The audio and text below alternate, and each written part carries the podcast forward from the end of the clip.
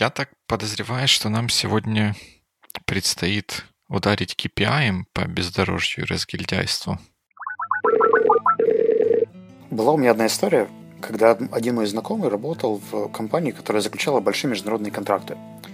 Он устроился туда пару месяцев назад и делал то, как считал нужным. Его нанимали с абсолютной автономией, говорили, что ты делаешь, что хочешь, лишь бы был результат.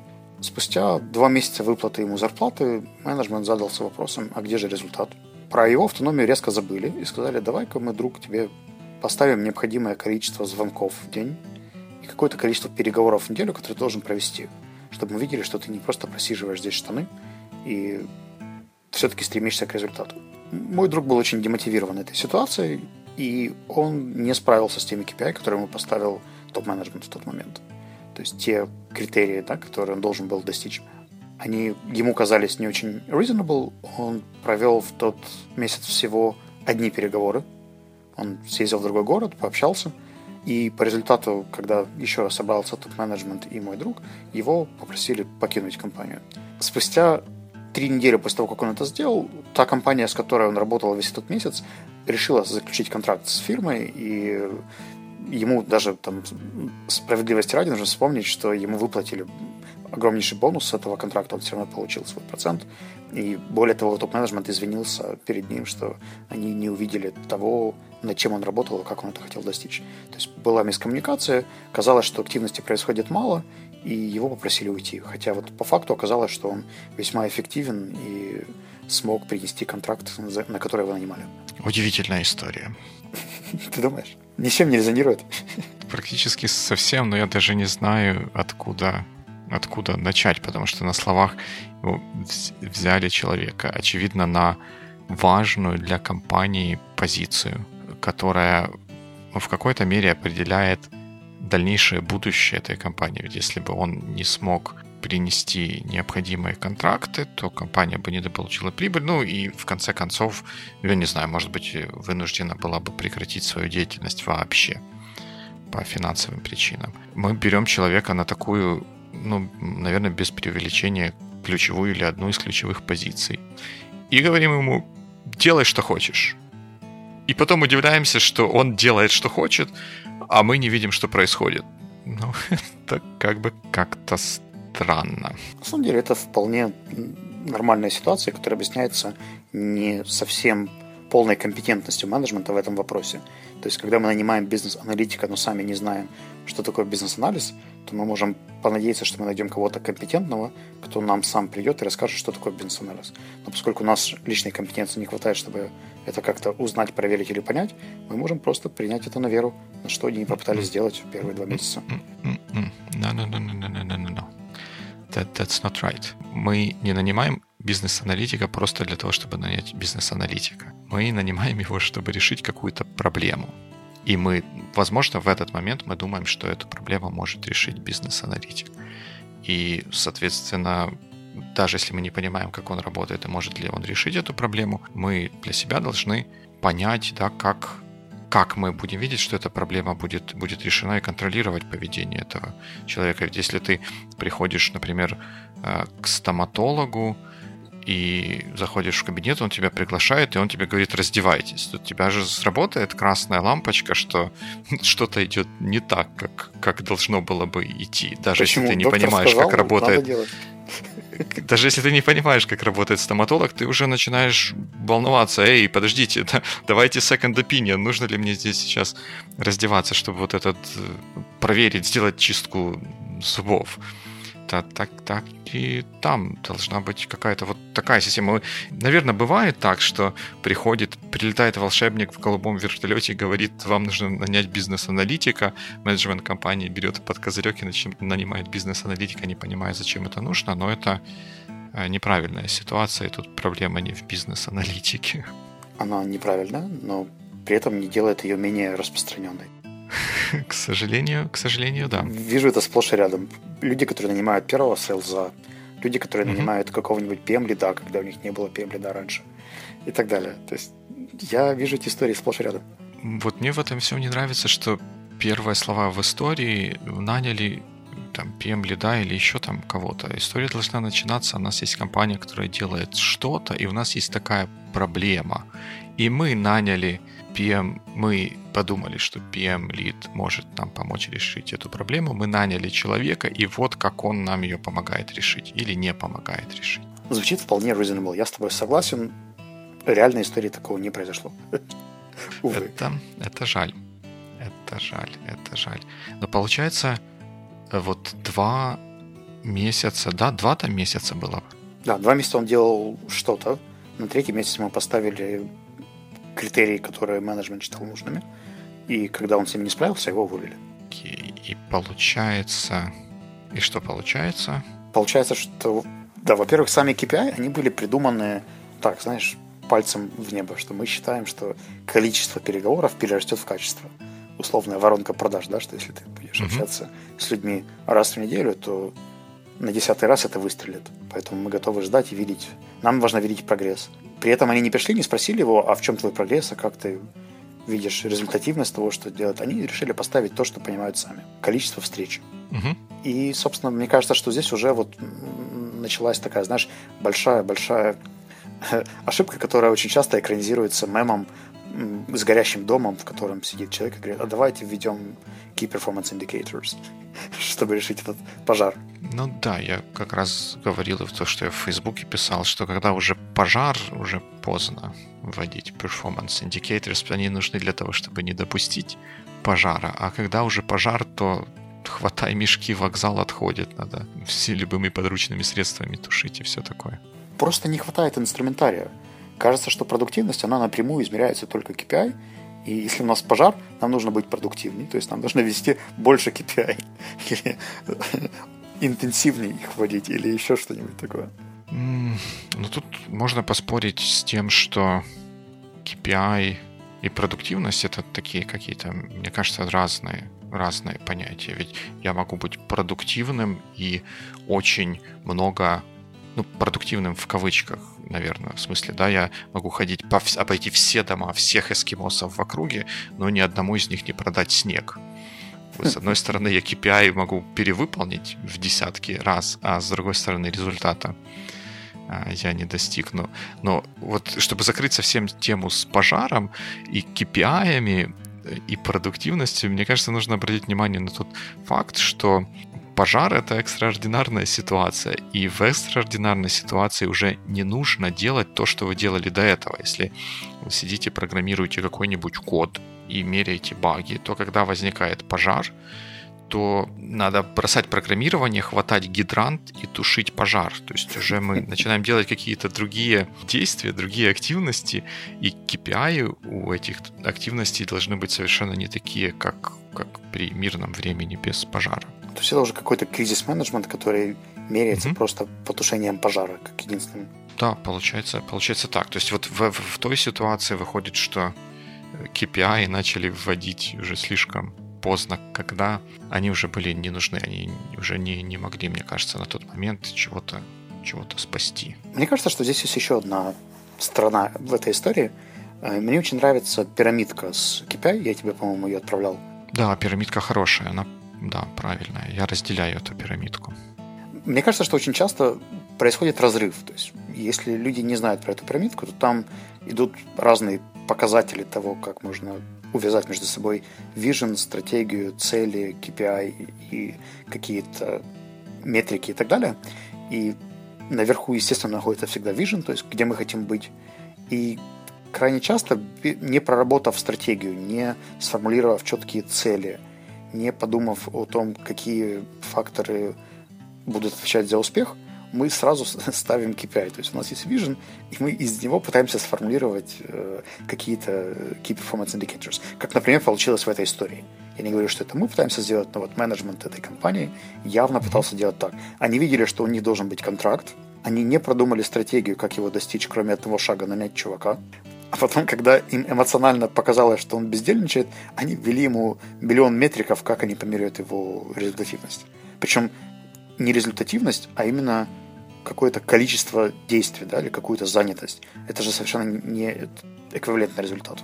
Угу. И вот мне кажется, что вот за счет этого разрыва как раз и произошел вот этот огромный, огромное недопонимание. Точно, да. И это как раз то, что я вот в своем посте в Фейсбуке недавнем имел в виду, что вводить э, KPI и контроль KPI, управление с помощью KPI нужно, когда есть какой-то фундамент, на котором это все строится, когда уже есть какая-то система, которая заставляет компанию или команду двигаться к результату, и мы хотим это движение лучше контролировать, находить места, в которых делаются ненужные действия, их как-то отсекать и фокусировать внимание на нужных и правильных действиях. Но для этого нужно, чтобы все остальное было, чтобы было понимание, куда мы движемся, зачем мы движемся, и как вообще выбирать эти KPI, чтобы помогать этому общему движению вперед. Смотри, я, я думаю, что можем еще подумать, почему так происходит, почему люди так хватаются за этот инструмент. Потому что он простой и понятный. Когда у тебя есть стрелочка, которая показывает больше и меньше, есть зеленая область стрелочки и есть не зеленая область стрелочки, то следить за просто стрелочкой намного проще, чем оглядываться по сторонам, оценивать обстановку и, пони- и пытаться понять, мы движемся ли в нужном направлении или не движемся в нужном направлении. У меня есть теория, что на самом деле это связано с... Помнишь такую э, картинку с зоной влияния и зоной ответственности? Что есть то, что Конечно. нас заботит, да, там, и то, на что можем реально повлиять. Э, зона заботы, сори, зона заботы, зона ответственности. Так вот, э, мне кажется, что очень часто KPI вводят люди, которые видят себя в каком-то линейном менеджменте, да, или управлении проектом, или, может быть, управлении какой-то командой.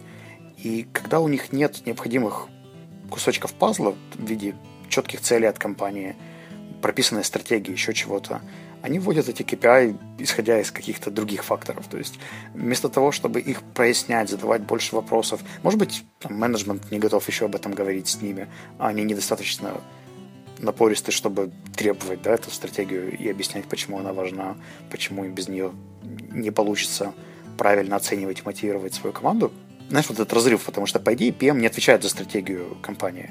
Это прерогатива топ-менеджмента. Если топ-менеджмент это вдруг где-то упустил, или просто даже прописал, но не спустил и не сделал достаточно transparent, чтобы PM мог это прочитать, понять и задать про это вопросы уточняющие, чтобы из этого уже сформулировать KPI для своей команды, то вот мне кажется, здесь очень часто бывает раскол, когда либо стратегии нет, либо она просто не, не явная. Ну, вот как всегда, когда ты рассказываешь такие истории, меня сразу же начинает напрягать и смущать тот факт, что между разными уровнями менеджмента в компании нет коммуникации. Ведь ну, как можно себе представить, что project менеджер или какой-то вот линейный менеджер начал для своей команды вводить какие-то KPI, и он что там втихаря это сделал? У него нету каких-то регулярных митингов Э, на которых он рассказывает своему менеджеру, своему уже менеджеру, который VP или директор или EVP или, может быть, президент компании, о результатах и планах своей команды, вот это мне в голову не, не, не вкладывается. Ведь если такая коммуникация проходит, то там он должен был бы рассказать, что вот я делаю в своей команде такие измерения, такие изменения, такие измерения, чтобы прийти к вот такому результату. И тут тот бы топ или middle менеджер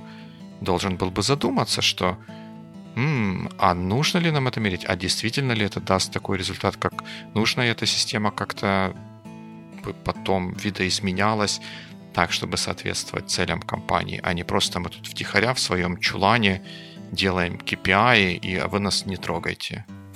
Я думаю, что это то, что ты называл зрелой или незрелой системой менеджмента, да? Угу. И это пример незрелый? Возможно.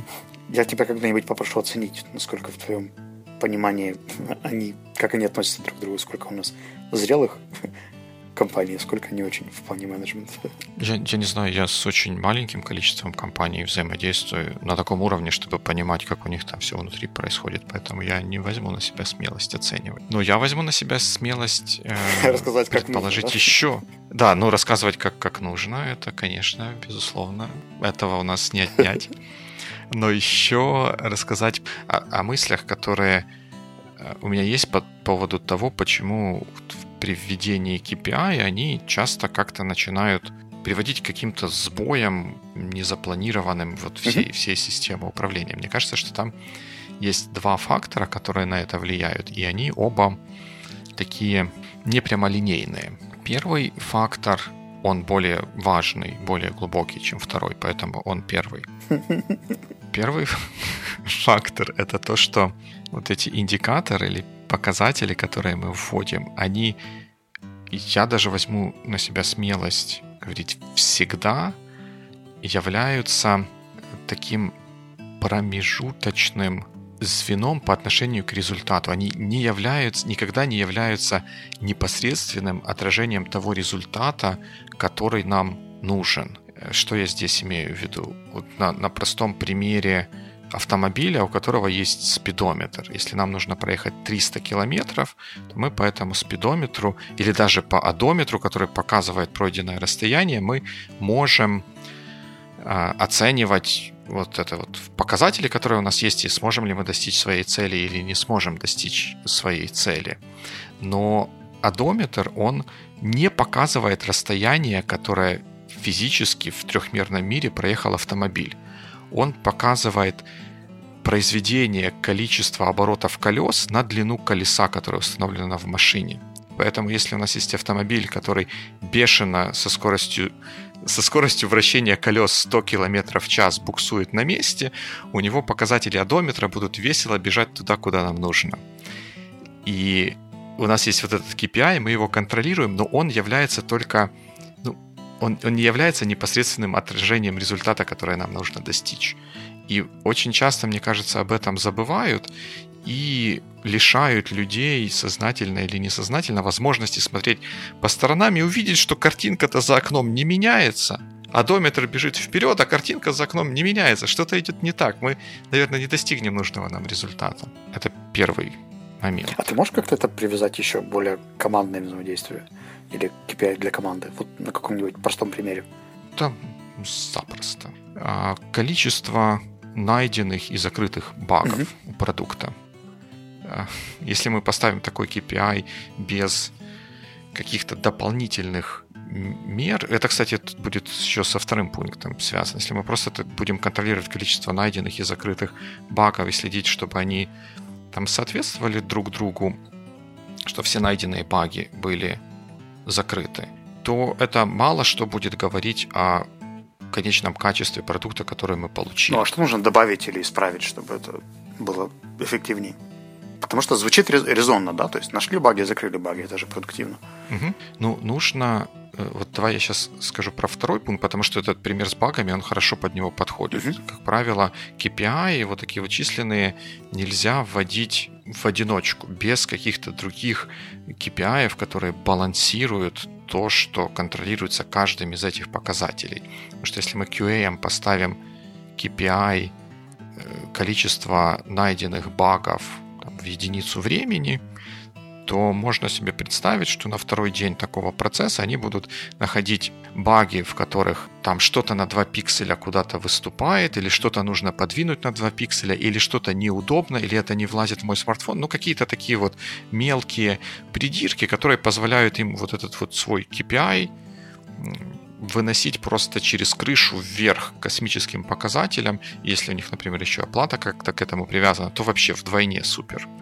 Нужен какой-то показатель, который будет второй, дополнительный, который будет балансировать и не позволять этому одному показателю улететь, улететь куда-то в космос. И что он делает? Ну, нужна система какая-то.